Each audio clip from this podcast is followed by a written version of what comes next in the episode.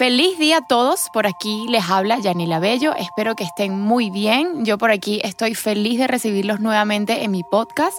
Así que bienvenidas y bienvenidos una vez más a Máscara de Oxígeno, un espacio que he creado con muchísimo amor, con muchísima ilusión y con toda la intención de poder transmitirles mensajes que los guíen para vivir la vida de sus sueños. El día de hoy vamos a tocar un tema muy interesante y es el de creer en nuestro poder en nuestras cualidades, en nuestra fuerza interior, en lo que somos capaces de lograr, en nuestro poder creador. Y es que muchas veces por mirar y mirar afuera se nos olvida quiénes somos realmente y se nos olvida que todas las respuestas siempre están en nuestro interior y que solo debemos recuperar esa confianza que de vez en cuando perdemos de creer en nosotros mismos. No importa lo que digan los demás, no importa lo que hagan los demás, se trata de siempre estar tan conectados con nosotros mismos que nada ni nadie sea capaz de tambalear ese poder que vive en nosotros. Si les interesa, quédense para seguir escuchando. ¿Te has montado en un avión? En la vida, como en los aviones, en caso de emergencia debemos ponernos primero nuestra máscara de oxígeno antes de ayudar a los demás. Máscara de oxígeno nace de la premisa de si yo estoy bien, siempre podré dar lo mejor de mí al mundo. Quiero que a través de este podcast oxigenes tu espíritu, tu alma, aprendas a amarte, a valorarte y a ponerte siempre en primera fila. Vivimos constantemente viendo hacia afuera, cuando el verdadero viaje siempre debe ser hacia nuestro interior. Máscara de Oxígeno te invita a emprender un camino hacia la introspección, el despertar espiritual y hacia la búsqueda de un mayor grado de conciencia. Acompáñame a crecer y obtener las herramientas que no solo nos darán seguridad para enfrentar lo que sucede en este plano físico, sino que también harán que nuestra vida se encuentre llena de paz, felicidad y plenitud. Recuerda que también puedes estar en contacto conmigo a través de mi cuenta de Instagram arroba máscara.oxígeno. Soy Yanela Bello y quiero que dejes que el universo te hable a través de mí.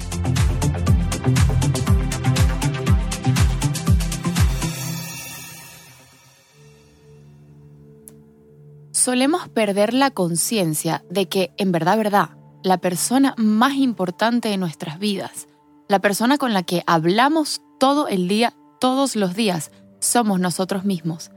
Y es que pónganse a ver, ¿cuántos diálogos internos no tenemos que nos hacen tanto daño, que nos desmeritan, que nos ponen en posiciones como arrinconadas, que nosotros mismos somos los que nos hacemos sentir chiquiticos?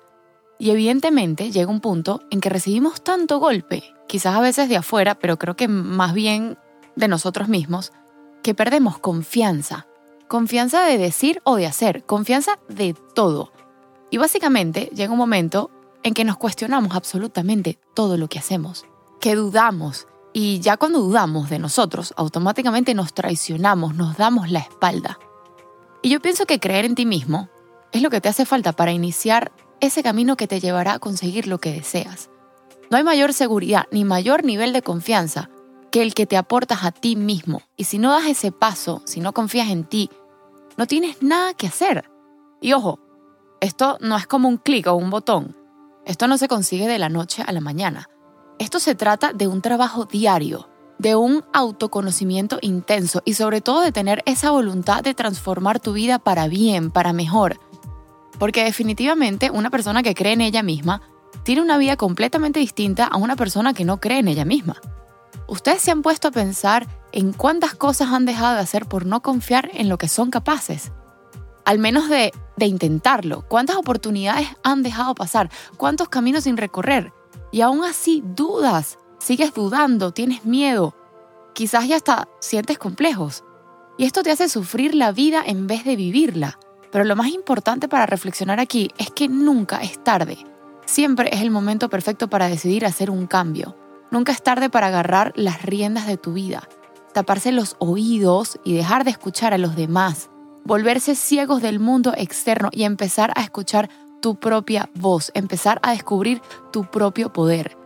Miren, yo les juro que si yo hubiera escuchado todas esas voces externas, sea de gente que amo o gente que ni me importa un bleo, estaría como paralizada, estancada en el mismo sitio. Y es que si hay algo que yo tengo, es que confío tanto en mí, confío tanto en que lo que me propongo lo logro, que de verdad, más bien escuchar a alguien decir cualquier barbaridad, más bien me hace como, como más fuerte y más bien me hace querer más aún, querer lograr más aún lo que quiero lograr. Miren, yo les doy tres ejemplos laborales que para mí han sido como tres situaciones que han marcado mi vida por completo. Saben que cuando yo estaba en la universidad, pues ya al final de la carrera te exigían hacer unas horas de pasantía.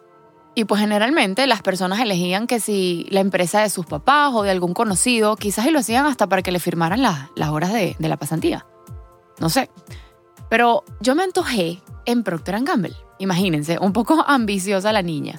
Yo quería hacer mis pasantías en Procter Gamble y de hecho se lo comenté a varios de mis compañeros y recuerdo que hasta se rieron y me dijeron que conseguir un puesto ahí era casi imposible, que no perdiera mi tiempo porque eso no era para mí.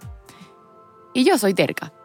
Y cuando algo se me mete en la cabeza, pues se me mete en la cabeza y hago, hago y doy todo lo que esté a mi alcance para lograrlo, humanamente hablando, ¿no? Así que yo apliqué en Procter a escondidas. De hecho, mi misma universidad tenía un programa especial y yo no sé qué, para aplicar a Procter. Y si no lo hacías, de esta forma jamás ibas a entrar.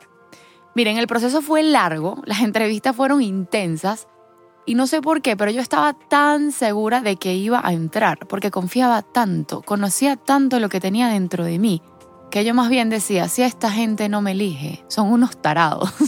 y fíjense que no es un tema de ego, ni mucho menos, Creo que esta sociedad poco a poco nos ha llevado a pensar a que si opinamos bien de nosotros mismos ya somos unos egocentristas. Se trata de que yo estaba tan segura de que lo que yo tenía que ofrecer era tan extraordinario que si por alguna razón me rechazaban, mi justificación para ellos iba a ser algo como, nada, están full o consiguieron a un extraterrestre súper mejor que yo, porque yo soy la tipa para este cargo, para esta pasantía. O sea, esta gente está ciega si no me ve. Y recuerdo haber hecho cada paso, cada entrevista, cada examen con tanta seguridad, seguridad en mí, en mis conocimientos. Era una apuesta al 100% a mí. Y fíjense que así fue. Y lo más cómico de todo es que meses después todos esos compañeros que me habían dicho que era imposible, se metieron en ese programa de la universidad que supuestamente te daba las herramientas para poder entrar en Procter. Y ojo, no lo pongo en duda, pero yo lo hice por mi cuenta y lo hice calladita. Y lo peor de todo, o lo mejor de todo más bien, es que ya yo estaba dentro de Procter cuando este programa inició y nadie entendía por qué yo no me había inscrito en el programa. Bueno, no me había inscrito porque ya era parte del staff de Procter y no solo eso, sino que más bien me pidieron consejo de a quién elegir, creo que había solo un cupo más, de mis compañeros. Imagínense, una súper muy buena historia. Entonces, a ver, Fíjense que aquí se ve reflejada la enseñanza de así los demás no crean en ti. Tú siempre, siempre debes hacerlo. Jamás debes dudar de eso. Porque si no se terminarán convirtiendo en marionetas de la sociedad o de los acomplejados que tienen y ponen como 500 límites a cada sueño. La segunda situación fue cuando dos años después dejo de trabajar en Procter y decido emprender mi propio viaje fundando mi propia empresa con tan solo 23 añitos pues no se imagina la cantidad de comentarios inútiles que recibí. Que si eres muy joven, no tienes experiencia, eres muy joven, nadie, nadie va a creer en ti, no sabes manejar una empresa, no vas a poder, no tienes suficiente dinero para arrancar, deberías seguir trabajando en Procter y en tu tiempo libre trabajar con tu propia empresa, pero algo así como freelance. Ustedes no, no tienen una idea de todo, de todo lo que a mí me dijeron. Y a mí algo en mi corazón me decía, hazlo cree en tu proyecto personal, cree en ti, cree en que lo vas a lograr y hazlo. Y honestamente, no fue nada fácil. Pero a partir de esa decisión y esa firmeza en que mis pasos eran los correctos, formé a ProLearning, una empresa de estudios en el exterior que llegó a tener a casi 17 personas entre sus tres sedes, tanto nacional como internacional, porque hasta llegamos a tener sede en Panamá llegamos a enviar a más de 100 estudiantes al año. Y por supuesto que mi gran escuela fue Procter, pero algo me decía que ya yo debía volar con mis propias alas. Y así nació ProLearning. Y duramos firmes, con altos y bajos, pero firmes. 12 grandiosos años, llenos de muchos aprendizajes, muchas experiencias, y que lamentablemente cuando vino toda esta pandemia, el rubro de los viajes, de los estudios en el exterior, pues se vino abajo y ya no era sostenible. Y fue muy duro para mí porque incluso estando embarazada de mi segundo bebé, tuve que despedir a gente increíblemente buena, gente con demasiado talento, gente con la que había trabajado por años, pero era gente que honestamente ya yo no le podía pagar y llegó lo inevitable. No solo me quedé sin trabajo estando embarazada, sino que también dejé sin trabajo a muchas personas más. Y no saben lo horrible que eso fue para mí. Y aquí quiero aprovechar y decirles una vez más en que hay veces en la vida que debemos soltar todo aquello sobre lo que no tenemos control, que debemos fluir con los cambios y las curvas inesperadas de la vida, que por más miedo, por más dolorosos que se sientan esos cambios, siempre debemos tener esa fe, esa confianza de que todo sucede en perfecto equilibrio y para nuestro más alto bien. ¿Y por qué les digo esto? Porque aquí voy con la tercera situación laboral. Al verme sin trabajo y aparte estando embarazada, pues la depresión por la que pasé fue durísima. Pero aún así, yo seguía dándole y dándole coco a ver qué podía yo hacer. Y estaba difícil la cosa, porque más bien montones de empresas o estaban cerrando o estaban reduciendo personal. Y pues para distraerme y aliviar un poco mi cabeza pensativa, me puse a pintar. Y recuerdo que pinté un barco en pleno atardecer, traten de imaginar. Y en el fondo se veían como unas montañas. Y también había uno de estos faros que estaba como en el medio del mar para avisarle a los, a los barcos que ahí hay tierra firme. Y el sol se veía reflejado en el agua de una forma tan real, porque era un reflejo que se interrumpía, o mejor dicho, se deformaba al son del oleaje. Y yo dije, wow, yo acabo de descubrir un talento. Y ojo, yo siempre había pintado desde niña, que si en el colegio, o hacía grafitis en mi agenda pascualina, no sé si se acuerdan cuál es. Pero jamás pensé que sería capaz de pintar en lienzo una obra como esta. Y era mi primera obra. Y entre una cosa y otra, compré más pinturas, empecé a estudiar técnicas, eh, nuevas, nuevas técnicas por puro hobby. Empecé a ver a otros artistas pintar. Luego me llamó mucho la atención el tema de la resina, como, como es que que es como un acabado final de, de, las obras. No sé si la han visto, pero es súper linda. Y creo que poco a poco empecé a formarme y a estudiar de forma autodidacta lo que sería mi vocación y mi actual trabajo como artista plástico en los próximos años hasta la actualidad. ¿Qué les parece? Aprovecho y los invito a que conozcan mi trabajo en mi, mi cuenta de Instagram de arte, se llama arroba gia eh, rayita abajo rt, o sea, gart. Bueno, resulta que esto nunca se me va a olvidar y no quisiera decir su nombre ni, ni, ni decir quién es porque la dejo muy en evidencia y, y, yo realmente no soy así, pero es algo que realmente quiero, quiero contarles. Pero una persona muy, muy cercana, a la que adoro con todo mi ser, me dijo que buscar un trabajo de verdad cuando yo le cuento toda esta historia del arte. Que obviamente el arte era muy lindo, que mis cuadros eran muy bonitos, pero que eso no era una carrera de verdad y que si yo quería hacer un, que, que si yo quería recibir un consejo, era que realmente lo hiciera era por diversión, pero que yo jamás iba a ser capaz de vivir de eso. ¿Y saben qué es lo más curioso de todo esto? Que esta persona actualmente se muere por tener una obra mía que me pide descuentos hasta decir basta. Y quieren reírse, y ojo, no manera de burla. Yo creo que me regatea tanto mi trabajo porque de seguro yo con mi trabajo de segunda mano o de hobby, entre comillas, gano mucho más y no tengo necesidad de regatear el trabajo de nadie.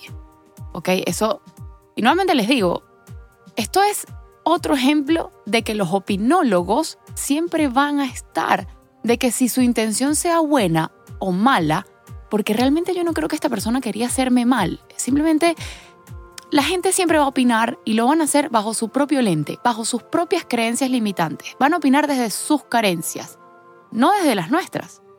Bueno, al sol de hoy, no solo vivo de eso, sino que todo lo que he ganado lo he invertido en mi propia galería de arte. O sea, no es que mis cuadros están en otra galería, que ojo, eso no está mal, sino que tengo mi propia galería y más bien otros artistas me piden estar en ellas. ¿Y saben dónde queda? Donde estaba Prolerni, mi primera empresa, que convertí ese local en una super galería de arte, en un lugar mágico. O sea, yo lo pensé, yo lo imaginé y lo llevé al plano físico. Y no solo eso, sino que la construí y la dirigí, o sea, la obra, la dirigí entera de dos pisos estando embarazada, comprando pinturas, materiales, etc. Y al mismo tiempo seguía pintando en mi casa mientras eso estaba listo. Y fíjense que la moraleja, o lo lindo de, de estas tres historias, es que si yo no hubiera creído en mí, si yo hubiera escuchado y tan siquiera creído algo de lo que me decían los demás, yo jamás hubiera logrado todo lo que he logrado hasta ahora. Y no se crean que siempre he sido así tan segura de mí misma, olvídense de eso. Pero por eso les digo que eso se trabaja cada día, con autoconocimiento, con amor propio, con voluntad. Y más bien, haber recordado estas tres historias me hace recobrar mi poder. Porque miren, la vida es un vaivén de emociones, de sentimientos. Y uno de cierta forma a veces se le olvida quién es. A veces nos apagamos para escuchar la voz externa. Y muchas veces nos creemos todo lo que los demás dicen y opinan de ti. Y eso es terrible. Así que sí, hoy, hoy realmente fue una terapia más que todo para mí misma. Poder recordar estas tres cosas ha sido como una recarga, una recarga muy especial para mí. Pero bueno, ahí se los dejo. Este es el mensaje del día de hoy. Espero que les sirvan estas tres anécdotas, que quizás y se identifican con alguna de ellas y en cualquier ámbito de la vida, porque esto aplica para todo, no solamente a nivel laboral. Los quiero muchísimo, me despido por hoy y ya con muchas ganas de conectarnos en el próximo episodio o hasta que nos volvamos a encontrar.